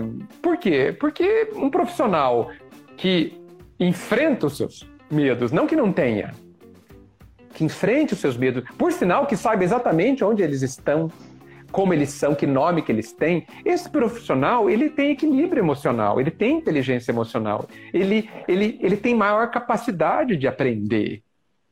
E aí, essa pessoa humana, né, vamos pensar assim, vamos extrapolar a questão profissional, essa, esse ser humano, ele tem mais capacidade de fazer frente às, aos desafios do mundo. Por exemplo, hoje nós vivemos um desafio é, e eu estava conversando com a Marisa hoje, inclusive, sobre isso, que era impossível ser previsto. Tá certo? Uhum. É um barato, né? Nós fizemos previsões em setembro do ano passado, né? Fizemos planos de ações, fizemos planejamento estratégico para 2022, 2020. Budget. Né? Já, já rasgamos, óbvio, faz tempo. Tá certo? E eu não acho que. Eu, eu não cobro de jeito nenhum de ninguém, eu acho uma loucura se a gente fizesse isso. Ninguém deveria estar preparado para isso em setembro do ano passado. Ninguém. Seria insano você estar tá tão preparado. Sabe aquela coisa do. do. Quando você está preparado para todos os riscos, tem um percentual, né? SLA, por exemplo. Ah, eu tenho um LSA, de, um LSA, um L, SLA. De, de, isso, de 99%. 99,99%. O 0,01% para você conseguir eliminá-lo é caríssimo. Você precisa de milhões de dólares. Né? E a relação custo-benefício não, não adianta, não, não, não fecha a conta. Né? Então é isso. A pessoa que se preveniu por uma pandemia, ele estava usando uma energia brutal para algo muito pouco provável. Tá certo?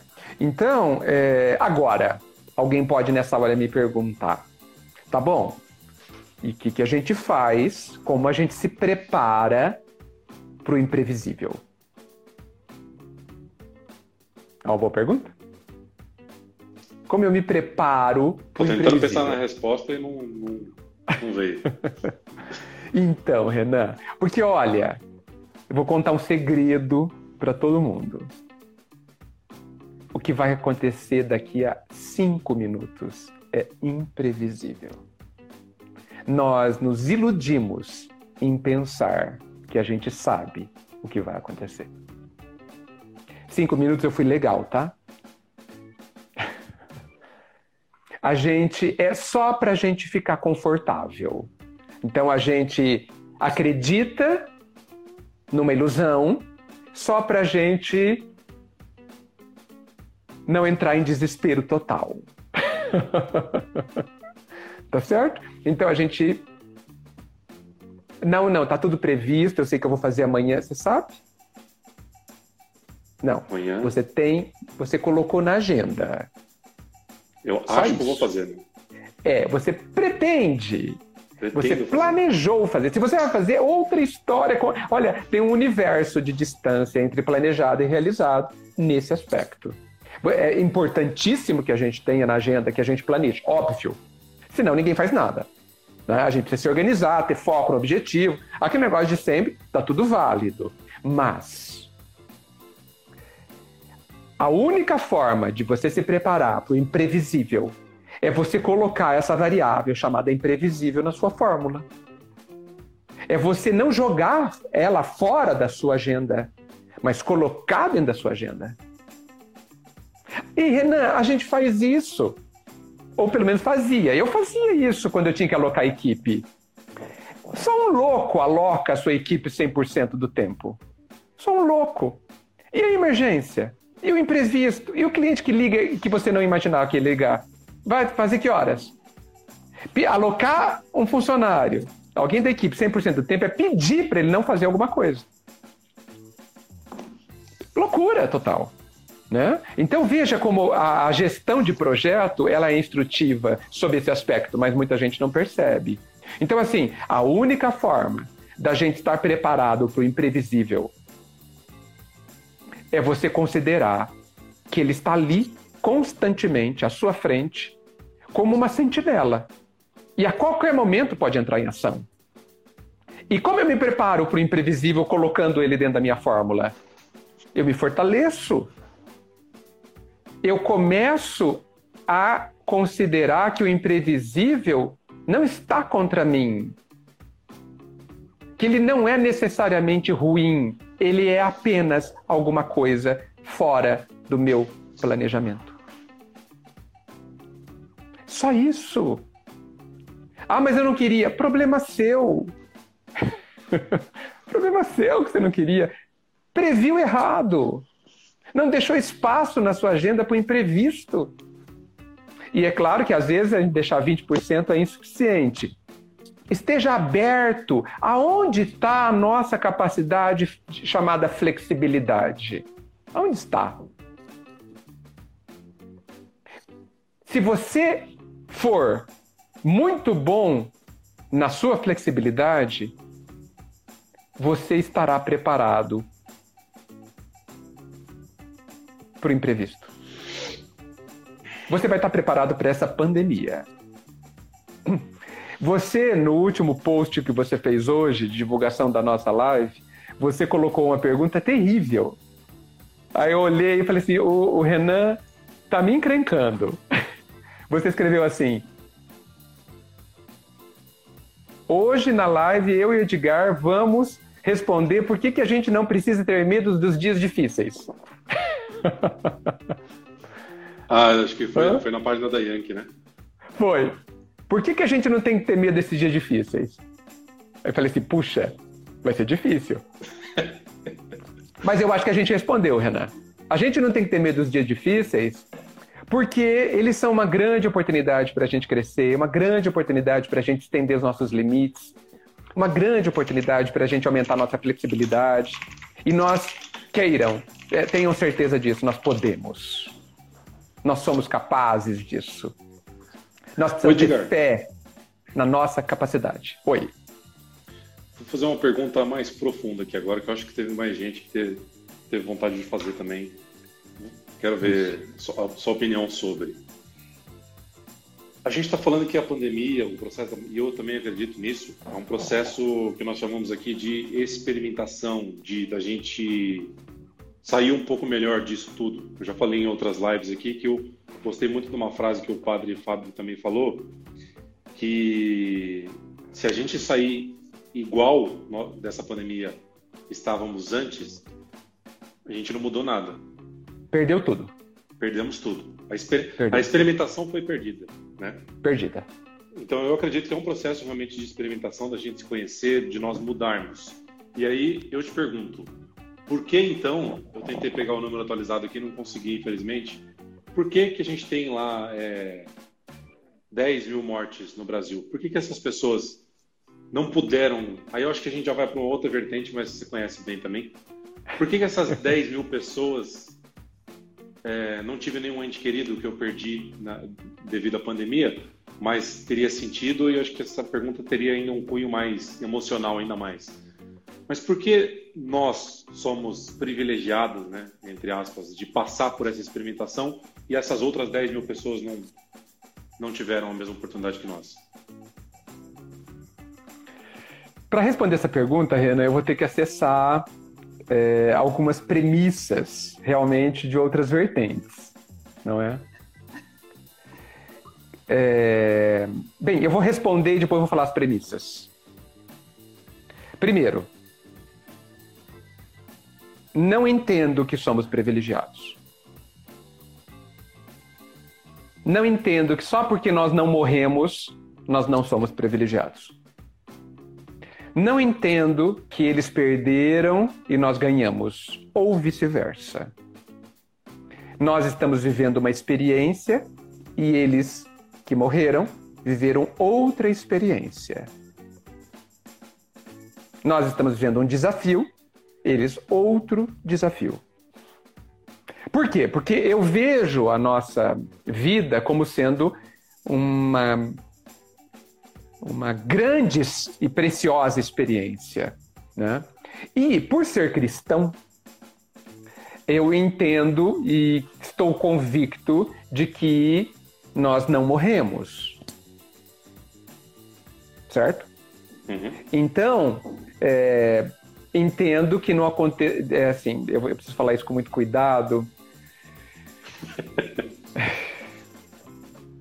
Eu espero que me compreendam. Eu entendo que eles que morreram, não aconteceu nada de exatamente grave com eles.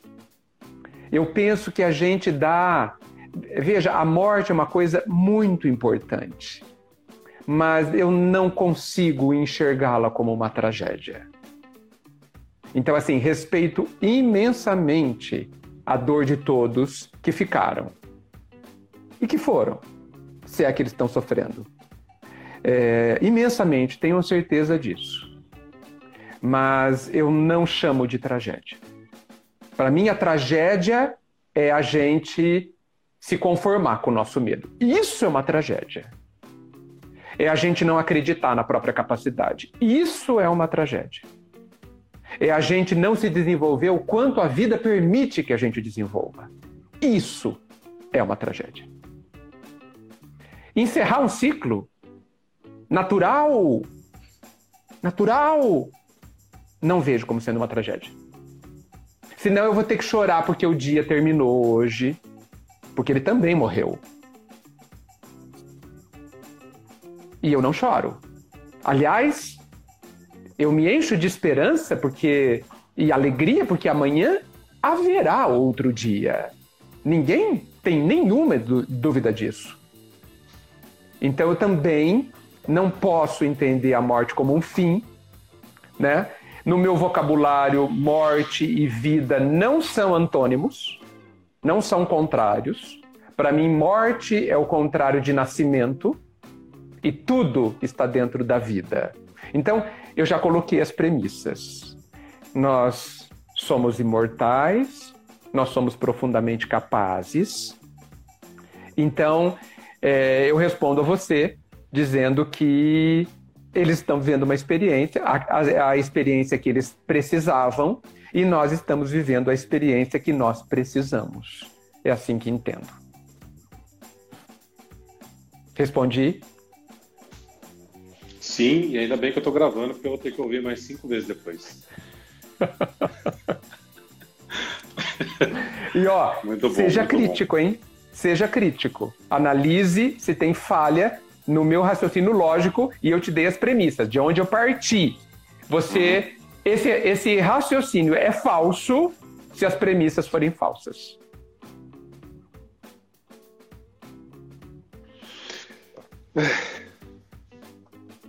Acho que a gente tem que dar uma pausa de cinco minutos a cada trecho que a gente termina para internalizar. É, é muito, a gente muito... precisa de calma.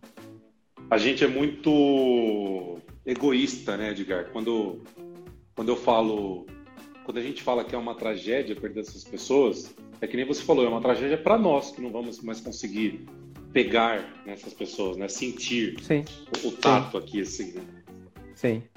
E, e é, é, isso que é muito louco, assim, na, na vida terrena, porque é, é difícil, né, a gente entender. Eu comecei abrindo a live falando de, de um gatinho que eu chorei. Ele tinha um mês de vida, não, não sobreviveu e eu chorei. Porque Acredito. eu não, não é, é, o, e o egoísmo de eu não conseguir mais pegar o gatinho, mesmo que pequenininho, né? Ou o Dexter lá que, que faleceu. É, talvez a gente precise trabalhar o porquê que a gente enxerga, enxerga isso, enxergue isso como uma tragédia. Né? Precisa. Essa é uma ótima questão. Na verdade, inventaram que é uma tragédia e a gente tem acreditado ao longo dos séculos. Inventaram. Porque assim, eu fico. Olha só meu, meu raciocínio. Como que uma coisa natural pode ser uma tragédia? Como? Que tudo que é natural eu uso a meu favor. Tudo que é natural acaba sendo útil. A dureza da pedra é útil, a... o ar, até, até a gente aprendeu a voar aproveitando o ar, que é natural. O dia depois da noite, né? O fechamento dos ciclos, as estações da natureza, tudo é natural e a gente acha maravilhoso, lindo. A morte não. Estranho isso. Né? Então, eu, me, eu, tenho a impressão que é muito cultural, né? profundamente arraigado na cultura de quase todos os povos, mas quase todos os povos, não de todos, tá? E a gente pode, precisa pensar o que, que a gente vai decidir pensar sobre a morte, entendeu? É... A morte, para mim, do jeito que ela é compreendida, ela não faz o menor sentido. Tá? Se eu tivesse convicção, convicção, de que a morte acaba tudo, talvez eu não estivesse mais aqui. Por que, que eu ia enfrentar os desafios? Por quê? Mas existe uma, uma, um fogo dentro de cada um, né? Existe uma, uma chama dentro do ser humano que faz com que ele enfrente os desafios mais absurdos. Não é? E essa chama, essa vontade de. Você pega uma pessoa de 80 anos, ela fala assim: puxa, eu queria fazer tanta coisa.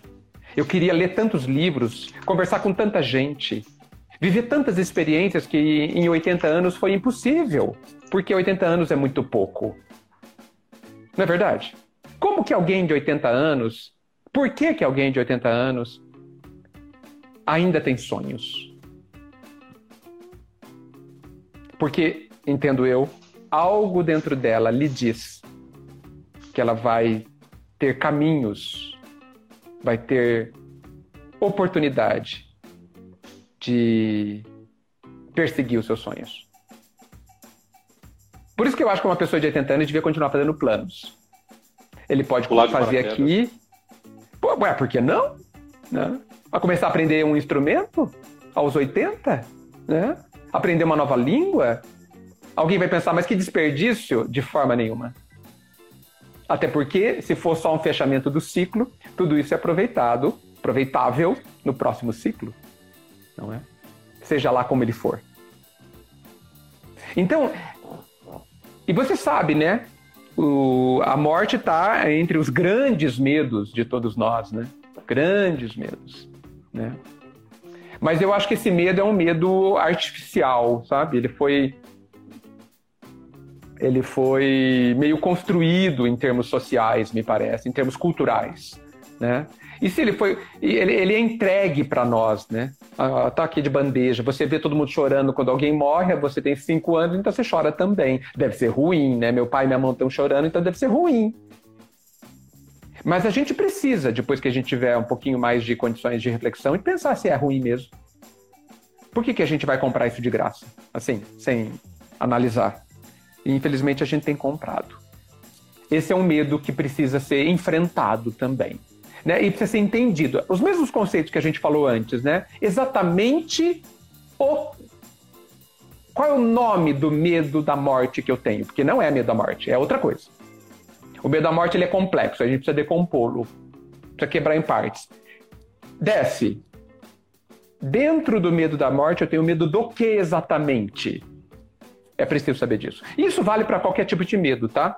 Ah, eu tenho medo de falar em público, que dizem que é o maior medo da humanidade, né? Tá bom. Explora. Explora. Alguém, acho que a Jennifer disse, medo do sofrimento. Bem, não precisa de morte para ter medo de sofrimento. Né? A gente pode ter medo de cortar o dedo na faca, cortando tomate. Tá? E esse medo é o medo que nos protege. O medo do sofrimento é um medo protetor. É válido que a gente tenha medo de sofrer. Tá? Aí a pergunta que eu faço para todos é o seguinte: nós estamos fazendo o quê para não sofrer? Porque existem é, muitas filosofias dão caminhos para acabar o sofrimento. A gente está seguindo? Qualquer uma delas? Porque se a gente não está seguindo nenhuma delas, preparem-se. O medo chegar, o, o sofrimento chegará. Ué. De novo, se você não está preparado para alguma coisa, se você não está flexível, se você não está fortalecido, porque o flexível é fortalecido, é, você vai ser resistente. E se você é resistente, vai doer. Vamos lembrar de Darwin, né? Aquele que sobrevive não é o mais forte, mas é o que melhor se adapta. Quem é que se adapta? O flexível. Quem é que se adapta? O que compreende, que entende o contexto e aproveita o melhor do contexto. Não é assim, Renan? Uhum. Por que, que crise é oportunidade? Porque ele muda, a crise muda o contexto, a, a crise é uma mudança brutal de parâmetros. E por que, que é para quem é, que é uma oportunidade? Para aqueles que conseguem entender quais são os novos parâmetros e ser flexível para se adaptar a elas. Por isso que é interessante. Por isso que é uma oportunidade. Agora, se eu sou rígido, se eu não estou preparado, ou seja, se eu não estou flexível para o imprevisível, para a mudança, se eu não estou flexível, eu sou uma parede e alguém vai bater nessa parede. E, eu, e essa parede vai sentir todo o impacto. Isso se chama sofrimento. As pessoas que têm alta capacidade de mudança quase não sofrem. As pessoas rígidas sofrem mais. É, vou dar um exemplo. Eu vou dar uma marretada numa parede de tijolos e vou dar uma marretada com a mesma força, com a mesma marreta, numa parede de espuma. Qual que vai estragar? A de tijolos. Por quê? Porque ela não é flexível. Porque ela não se adapta. Ela pega toda a energia da marreta e, e, resiste a ela, se quebrando. E a espuma? Se flexibiliza. Né? Como, e, se, e se flexibilizando, ela distribui toda a energia do impacto e não sofre mal algum. Nós devemos ser como esponja, altamente flexível. Né? Curtir a porrada. Né? Sim. Ah, temos o impacto de uma pandemia, mudou 90% dos meus hábitos. Qual é a sua flexibilidade para se adaptar aos novos hábitos? Se for grande, você não sofreu. Ou sofreu pouquinho, e aprendeu, exercitou. Então é possível sim estarmos preparados para o imprevisto. Então, profissionalmente, agora tem que estar preparado. Né? Você tem que estar fortalecido. Não basta só ser flexível, sabe, Renan? Você precisa, precisa também ter os pilares fortalecidos. Porque mesmo a parede, voltando à minha analogia, mesmo a parede de espuma, ela precisa de um alicerce. Senão ela tomba. Né? Então, quais são os seus alicerces? Esses dias eu estava conversando com um consultor que foi procurado por um dono de um restaurante. Agora, na pandemia. E aí ele falou assim: Meu Deus, o que, que eu faço? Me dê uma ajuda, uma ideia. Eu preciso, eu quero entregar delivery para os meus clientes. Mas eu preciso informar os meus clientes que vêm aqui há 30 anos, há 20 anos, que eu estou fazendo isso. Pergunta óbvia do consultor. Você tem o nome, o endereço, o telefone dos seus clientes de 20 anos? Resposta: Não. Não. Não tinha alicerce. Olha só, atendia bem 20 anos. É tempo, hein? pessoa acertava bastante na alimentação, no tratamento, no preço, um conjunto de, de, de características. Não tinha o endereço do cliente.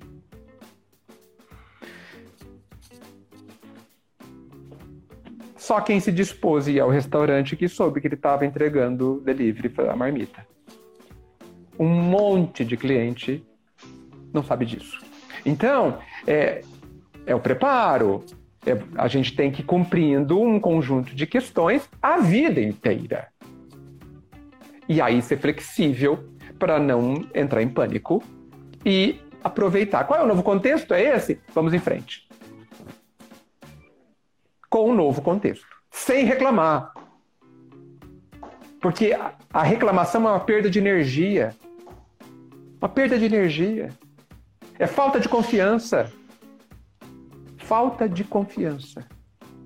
Em si, um, desper, claro. um desperdício também, né? Edgar? Total. Perdeu tempo, perdeu o ouvido dos outros, perdeu tudo. São tudo. segundos e gerou, preciosos você poderia estar falando uma coisa mais produtiva do que reclamar. Sim, sim. Desanimou as pessoas ao seu redor. Nossa, não tem nada de bom numa reclamação. Arregaça as mangas. E mesmo essa, esse dono de, de restaurante que não tem nada, ele também tem solução. Mais difícil, mais desafiadora, porque não se preparou, não tenha dúvida. Não tenha dúvida. Mas ele também pode se. Ele pode fazer muito ainda. O quê? Não sei. Esse é o desafio. É você arrancar de dentro de você o que você não sabe que existe. Hum? É você acreditar que existem coisas dentro de você que você não acessou ainda e que precisa muitas vezes da força de uma crise, da força de uma, de uma mudança muito grande na sua vida, no seu contexto, para que você vá lá. Renan, você, quantas coisas naquela conversa que a gente teve você não sabia que você tinha e que hoje você sabe? Muitas. Quantas, quantos anos fazem? Cinco.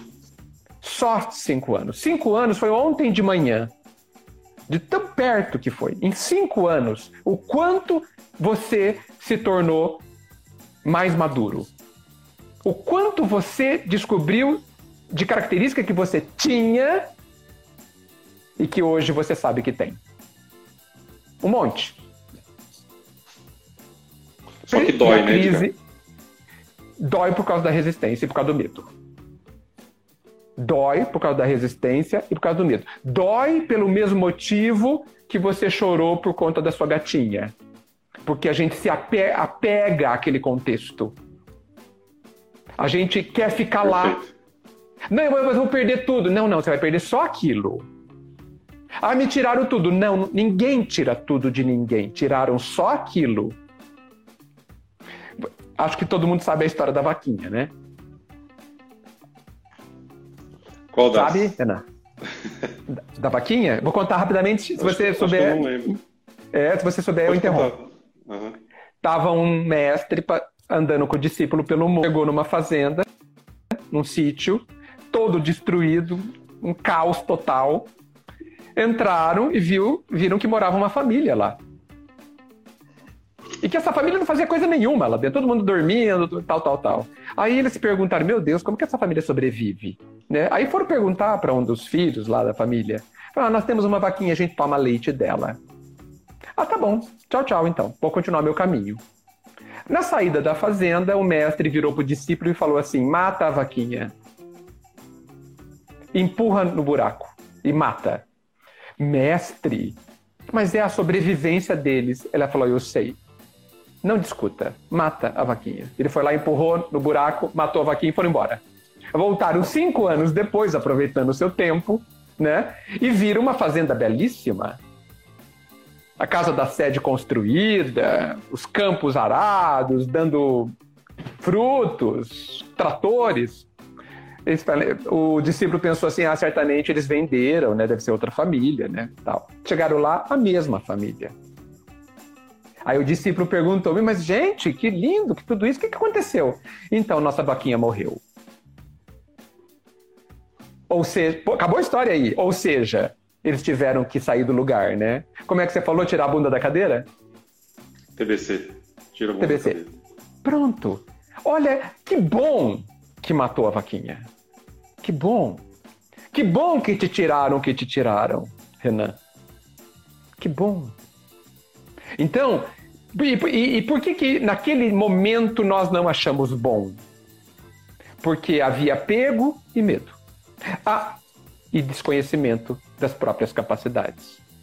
Se a gente atuar nesses três pontos, a vida se transforma. Porque cada acontecimento e cada mudança se torna uma grande oportunidade de aprender alguma coisa, de construir alguma coisa, de descobrir alguma coisa sobre si mesmo. É fantástico. A vida é muito sábia. É, esse processo da gente enxergar as coisas com um viés positivo é de fato um, um processo, né? E eu, eu, eu confesso assim que quando se trata da morte em si, e aí a coisa uhum. pessoal, eu tenho uma dificuldade que eu, que eu preciso evoluir, assim como muita gente que está comentando aí também, que é uma dificuldade. Mas eu lembro, e eu até preciso internalizar mais isso, de uma, de uma charge do Snoopy, uhum.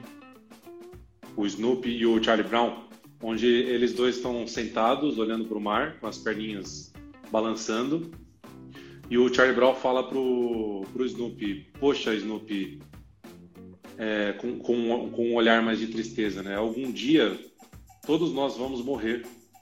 E aí o Snoopy fala para ele: é verdade, mas todos os outros dias não. É lindo isso. É lindo isso. A gente olhar pro copo cheio, né? É a velha história do copo cheio. Velha história. Você vê como a gente faz curso e não aprende? não aplica? Exatamente. A gente já ouviu esse negócio do copo cheio há 500 anos. Né? Não aplica. Mas é a morte que a da gatinha que deixa o meu couro mais grosso, no sentido de exatamente o que você falou, de perceber Mas, que é Renan, apego e medo. Sim, sim. Agora, Renan, não perca o acontecimento da morte dela e aprofunde a análise em você. Por que que tá doendo? Dá nome. Não, não, não te satisfaça você falar, ah, foi apego. Não te satisfaça. Vai mais fundo. Vai mais fundo. Decompõe esse apego. Por que apego? Pergunta. Usa a técnica dos cinco porquês. Um, cinco porquês, um encadeado em cima do outro.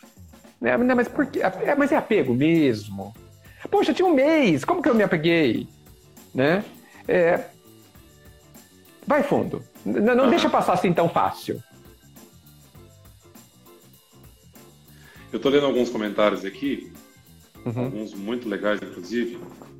A Nilce, que é minha, minha, uma das minhas tias lá de São Paulo, falou que está gostando bastante da live. Puxa, que honra! E, e, ela falou que, que não tem problema nenhum em chorar, que o próprio, o próprio Cristo chorou na morte do, de Lázaro, que era seu amigo, né? Quem, quem que inventou que não pode chorar, né? Quem que inventou? Gente, eu vou mexer um pouquinho no celular, que minha bateria tá acabando. E eu vou colocar um power bank aqui. Tá. A Natália Cassano. Ó, oh, a Natália Cassano. Falou que depois Sim. que ela virou mãe, é, passou a ter medo da morte pelo medo da minha ausência da vida da minha filha, o que ela pode sofrer e eu não, para de certa forma protegê-la. Acredita na sua filha, na capacidade dela, Natália. Acredita. Você está dando tanta coisa interessante para ela, está fortalecendo tanto, está dando tanta. Acredita que ela é capaz. Acredita. Com ou sem você. Acredita. E com certeza você vai ficar bem, né? Prepare-a, inclusive, para ficar sem você. Né? Sabe aquela coisa de empurrar o... a águia do ninho e voe? Né? Então, nós precisamos criar nossos filhos para que eles não precisem de nós. Da mesma forma que eu acho que talvez, talvez, os empresários deviam criar empresas para não precisarem dela, deles. Talvez. Para pensar. E Edgar, pelo visto, não sou eu que sou apegado em bichinho, não. O pessoal comentou aqui de forma humorística, né? Coitada da vaquinha. A vaquinha que tá no papo. É, sem dúvida, sem dúvida. Mas veja, ela já estava pagando o pato porque todo mundo estava sugando dela, né? Né? já estava pagando o pato. Da ótica. É, ela já estava pagando pato, coitada, né? Ah, mas ela era querida. Não, ela era utilizada. É bem diferente, né? Não, é, não sei se davam carinho para ela, né? Mas com certeza tiravam o dela, né? Com certeza. Ai, Deus. Coisas pra gente pensar. Travando... Ah, voltou. Tava travando um pouquinho seu vídeo, mas voltou. É, então tá bom. Edgar, vamos pros, pros nossos pormenores aqui. A gente tem mais cinco minutinhos. Puxa, é... vamos acabar. Caramba, passou praticamente duas horas aqui que a gente nem viu, hein? Já é a live que mais, que mais durou e para mim foi, foram cinco minutos. Muito legal. Espero que você tenha é, gostado. Para mim também. Cara. Muito, muito. Esses, esses, é, esse tipo de assunto, né, é, me faz muito bem também, porque é, testa as minhas convicções e faz com que a gente pense de novo. É muito, muito bom. Estou né? gostando bastante. Te agradeço por essa oportunidade. Legal. Pessoal, é, vamos caminhando aqui então para os nossos finalmente. A gente hoje conversou com, com o Edgar. Dá até dó de terminar, né? Mas uma hora os ciclos têm que, tem que fechar, né, Edgar? Obrigatoriamente. É, conversamos aqui hoje com o Edgar, como eu falei no começo, o Edgar é palestrante é, em temas de gestão de processos, gestão de pessoas, é, empregabilidade, espiritualidade e convivência. Eu, particularmente, Edgar, fiquei muito feliz que você foi para essa linha de, é, de pessoal, né, como você falou no começo, né, de soft skills, né? Porque é, não, não que, obviamente, você não, não tinha capacidade, né? muito pelo contrário, né? Você já desempenhava um papel fantástico é, na área de tecnologia, mas eu, eu, eu, sempre gostei muito dos toques pessoais que você me deu, então eu tenho certeza que você deve estar ajudando muita gente em todos os lugares que você está passando. Eu agradeço muito. Acho que foi uma honra para todos nós. E se eu fosse é, fechar as minhas conclusões aqui de tudo que a gente falou, sim, o que a gente está vivendo é uma, uma, uma, experimentação, uma oportunidade da gente rever os nossos conceitos, a gente como pessoa, é... fazendo de novo analogia com o muro, o porquê que eu tenho medo do muro, por que, que eu tenho medo do, do apego, por que, é, quais são os meus medos e por que, que eles são os meus medos. Então a gente está vivendo uma, uma bela oportunidade para a gente revisitar isso, tanto com tempo, tempo físico, mas também é, espaço para a gente poder pensar nisso, né? Então, eu como fechamento eu fico aqui de novo que a falta do medo ela aumenta a chance da gente fracassar e ele em excesso paralisa. Então Sim. Ele tem que, ter, tem que ter tudo na dose certa, assim como grande parte das coisas da nossa vida, que tudo que é demais Sim. faz mal, e tudo que é de menos também. É. E se eu fosse também. ficar com uma frase para fechar, Edgar, aí eu vou te dar, abrir a palavra para você fechar também. É, pegue o seu medo e vá ser feliz. Vá adiante. Vai. Oh, que ótimo, ótimo. Vá adiante, isso é muito importante. Você está nos dizendo, não pare, né? Vá em frente. Né? É, eu queria agradecer demais essa oportunidade, é uma honra para mim estar com você, Renan, com todo mundo, dá vontade de conversar com todo mundo, né? É, e eu fiquei muito contente de, desse convite. Tenha certeza disso, para mim é uma honra. Para fechar, eu quero citar um pensador que eu gosto muito. Ele era persa do século XII ou XIII, não sei, eu me lembro, ele chama Rumi. E ele fala assim: o que é o medo? O medo é a não aceitação da incerteza. Se você aceitar, se torna a aventura. Então, vamos viver uma aventura. Vamos aceitar a incerteza e transformá-la em aventura, acreditando na própria capacidade e brigando com medo, acreditando que ele é só um fantasminha que a gente vai passar, como você diz, e vai em frente. Tá? Muita luz para todos. Edgar, muitíssimo obrigado de novo. Vou até bater palma. Obrigado. Foi sensacional, fiquei muito feliz de bater esse papo. Obrigado mesmo. Coisa, desculpa. É assim, é, você citou para me seguir no Instagram, eu quase não posto nada no Instagram ainda, mas eu tenho um site que tem tudo que eu penso, tudo que eu falo. É ah, www.edgarmiguel.com.br, fácil, tá? Então lá, lá eu concentrei, né? Porque as redes sociais dividem tanto, né? Eu concentrei tudo que eu falo, tudo que eu faço, eu posto lá também. Grande abraço.